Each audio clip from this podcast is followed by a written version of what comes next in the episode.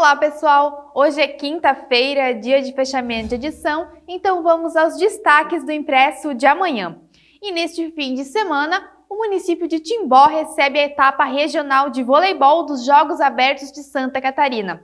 Valendo então uma vaga para o estadual, as equipes masculinas de Timbó, Balneário Camboriú, Gaspar e Itajaí entram em quadra nos dias 13 e 14 na Associação Atlética Metiza. E o naipe feminino da cidade de Balneário Camboriú e também Porto Belo e Blumenau disputam uma vaga para o estadual. Timbó estreia no dia 13 contra a equipe de Itajaí às 9h30 da manhã.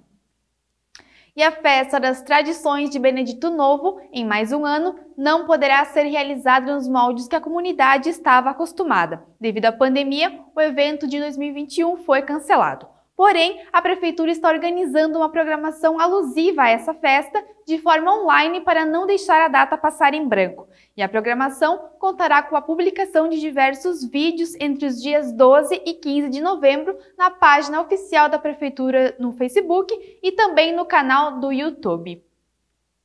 E na manhã dessa quinta-feira, a Polícia Civil deflagrou uma operação para desarticular uma quadrilha responsável por roubos a residências em Rio dos Cedros, ocorridos no mês de outubro. Quatro pessoas foram presas no município e a investigação abrange, abrange arrastões efetuados com violência contra pessoas idosas em Rio dos Cedros. Mais detalhes, confira no nosso impresso. Bom, pessoal, essas e outras notícias você confere em nossa edição impressa no nosso site e também nas redes sociais. Até a próxima!